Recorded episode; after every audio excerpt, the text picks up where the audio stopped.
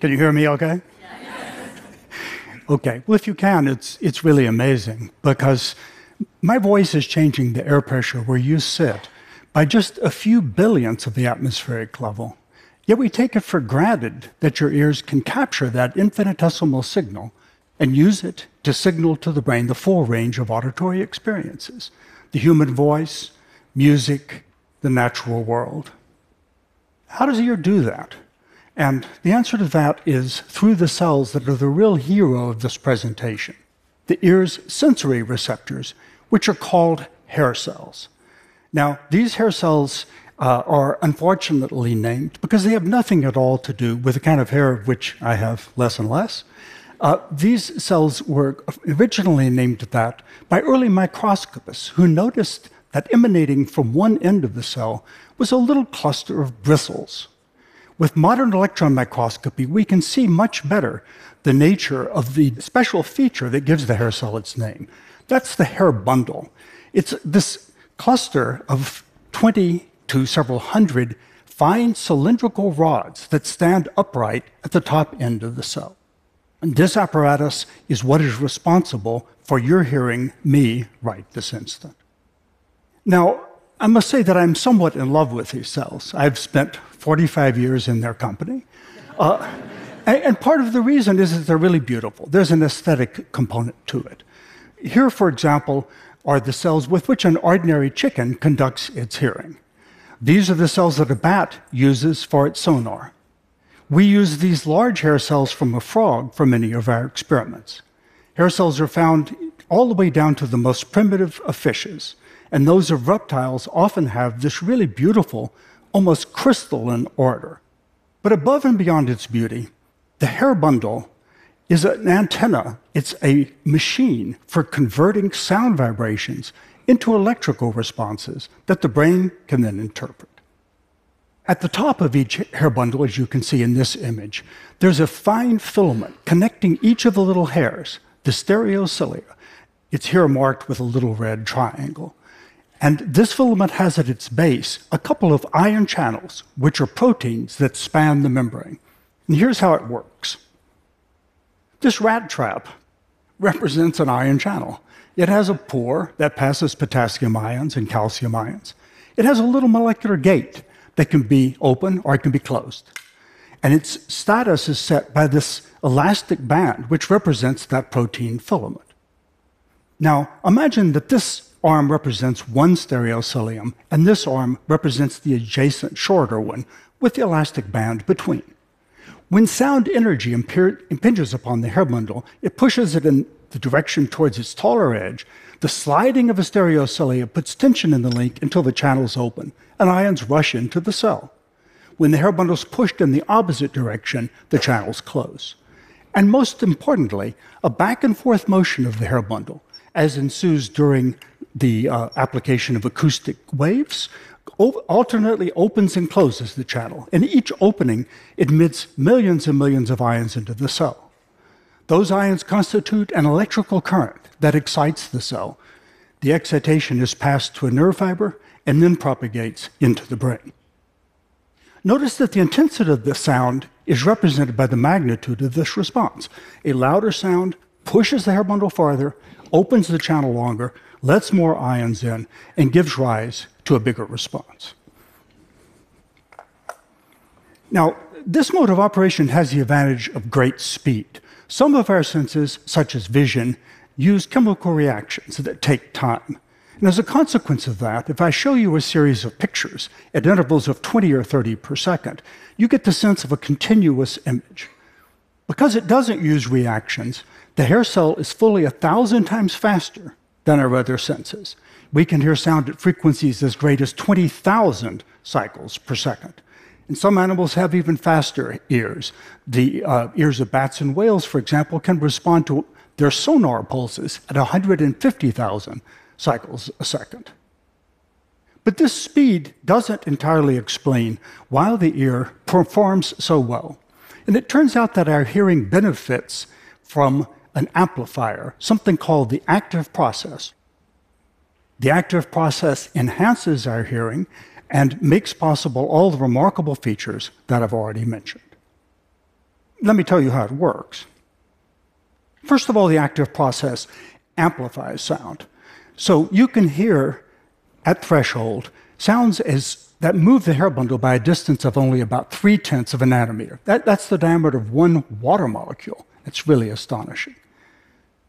The, uh, the, the system can also operate over an enormously wide dynamic range.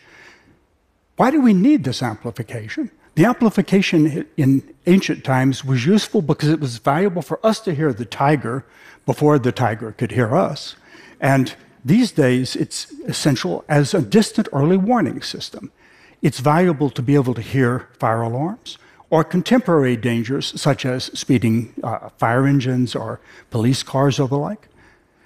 When the amplification fails, our hearing sensitivity plummets, and an individual may then need uh, an electronic hearing aid to supplant the damaged biological one. This active process also enhances our frequency selectivity. Uh, even an untrained individual can distinguish two tones that differ by only two tenths of a percent, which is one thirtieth of the difference between two piano notes. And a trained musician can do even better. This fine discrimination is useful in our ability to distinguish different voices and to understand the nuances of speech. And again, if the active process deteriorates, it becomes harder to carry out verbal communication. And finally, the active process is valuable in setting the very broad range of sound intensities that our ears can tolerate. Uh, from the very faintest sound that you can hear, such as a dropped pin, to the loudest sound that you can stand, say a jackhammer or a jet plane. The amplitude of sounds spans an ampli- uh, a range of one million fold, which is more than is encompassed by any other sense or by any man made device of which I'm aware. And again, if this system deteriorates, uh, an affected individual may have a hard time hearing the very faintest sounds or uh, tolerating the very loudest ones. Now, to understand how the hair cell does its thing, one has to situate it within its environment within the ear. We learn in school that the organ of hearing is the coiled, snail shaped cochlea. It's an organ about the size of a chickpea it's embedded in the bone on either side of the skull. We also learn that an optical prism can separate white light into its constituent frequencies, which we see as distinct colors. In an analogous way, the cochlea acts as sort of an acoustic prism that splits apart complex sounds into their component frequencies. So when a piano is sounded, different notes blend together into a chord, the cochlea undoes that process. It separates them and represents each at a different position. In this picture, you can see where three notes, middle C and the two extreme notes on a piano, are represented in the cochlea. The lowest frequencies go all the way up to the top of the cochlea. The highest frequencies, down to 20,000 hertz, go all the way to the bottom of the cochlea, and every other frequency is represented somewhere in between. And as this diagram shows, Successive musical tones are represented a few tens of hair cells apart along the cochlear surface. Now, this separation of frequencies is really key in our ability to identify different sounds, because every musical instrument, every voice, emits a distinct constellation of tones. The cochlea separates those frequencies, and the 16,000 hair cells then report to the brain how much of each frequency is present. The brain can then compare all the nerve signals and decide what particular tone is being heard. But this doesn't explain everything that I want to explain. Where's the magic? I told you already about the great things that, that the hair cell can do. How does it carry out the active process and do all the remarkable features that I mentioned at the outset? The answer is instability. We used to think that the hair bundle was a passive object. It just sat there, except when it was stimulated. But in fact, it's an active machine. It's constantly using internal energy to do mechanical work and enhance our hearing. So even at rest, in the absence of any input, an active hair bundle is constantly trembling, it's constantly twitching back and forth. But when even a weak sound is applied to it, it latches onto that sound and begins to move very neatly in a one to one way with it. And by so doing, it, it amplifies the signal about a thousand times. This same instability also enhances our frequency selectivity. For a given hair cell tends to oscillate best at the frequency at which it normally trembles when it's not being stimulated. So, this apparatus not only gives us our remarkably acute hearing, but also gives us the very sharp tuning. I want to offer you a short demonstration of something related to this. I'll ask the people who are running the sound system to turn up its sensitivity at one specific frequency. So, just as a hair cell is tuned to one frequency, the amplifier will now enhance a particular frequency in my voice. Notice how specific tones emerge more clearly from the background. This is exactly what hair cells do. Each hair cell amplifies and reports one specific frequency and ignores all the other. And the whole set of hair cells as a group can then report to the brain exactly what frequencies are present in a given sound. And the brain can determine what melody is being heard or what speech is being intended. Now, uh, an amplifier such as the public address system can also cause problems. If the amplification is turned up too far, it goes unstable and begins to howl or emit sounds. And one wonders why the active process doesn't do the same thing. Why don't our ears beam out sounds? And the answer is that they do. Uh, in a suitably quiet environment, 70% of normal people will have one or more sounds coming out of their ears. I'll give you an example of this. This you will hear two emissions at high frequencies coming from a normal human ear. You may also be able to discern background noise like the microphone's hiss, the gurgling of a stomach, the heartbeat, the rustling of clothes.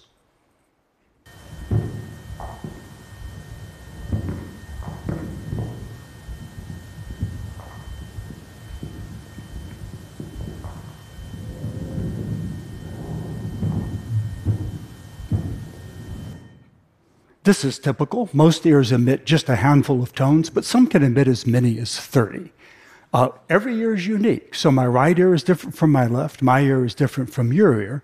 But unless an ear is damaged, it continues to emit the same spectrum of frequencies over a period of years or even decades. So, so what's going on? Uh, it turns out that the ear can control its own sensitivity, its own amplification. So if you're in a very loud environment, like a sporting event or a musical concert, you don't need any amplification, and the system is turned down all the way. If you are in a room like this auditorium, you might have a little bit of amplification, but of course the public address system does most of the work for you. And finally, if you go into a really quiet room where you can hear a pin drop, the system is turned up almost all the way. But if you go into an ultra quiet room, such as a sound chamber, the system turns itself up to 11 it goes unstable and it begins to emit sound. And these emissions constitute a really strong demonstration of just how active the hair cell can be. So, in the last minute, I, I, want to turn to another question that might come up, which is where do we go from here? And I would say there are three issues that I would really like to address in the future. The first is what is the molecular motor that's responsible for the hair cell's amplification? Somehow nature has stumbled across a system that can oscillate or amplify at 20,000 cycles per second or even more. That's much faster than any other biological oscillation, and we would like to understand where it comes from. The second issue is how the hair cell's amplification is adjusted to deal with the acoustic circumstances. Who turns the knob to increase or decrease the amplification in a quiet or in a loud environment? And the third issue is one that concerns all of us, which is what we can do about the deterioration of our hearing. 30 million Americans and more than 400 million people worldwide have significant problems on a daily basis with understanding speech in a noisy environment or over the telephone. Many have even worse deficits. Moreover, these deficits tend to get worse with time because when human hair cells die, they're not replaced by cell division. But we know that non mammalian animals can replace their cells. In those creatures, cells are dying and being replaced throughout life, so the animals maintain normal hearing. Here's an example from a little zebrafish. The cell at the top will undergo a division to produce two new hair cells. They dance for a little bit and then settle down and go to work. So we believe that if we can decode the molecular signals that are used by these other animals to regenerate their hair cells, we'll be able to do the same thing for humans. And our group and many other groups are now engaged in research trying to resurrect these amazing hair cells. Thank you for your attention.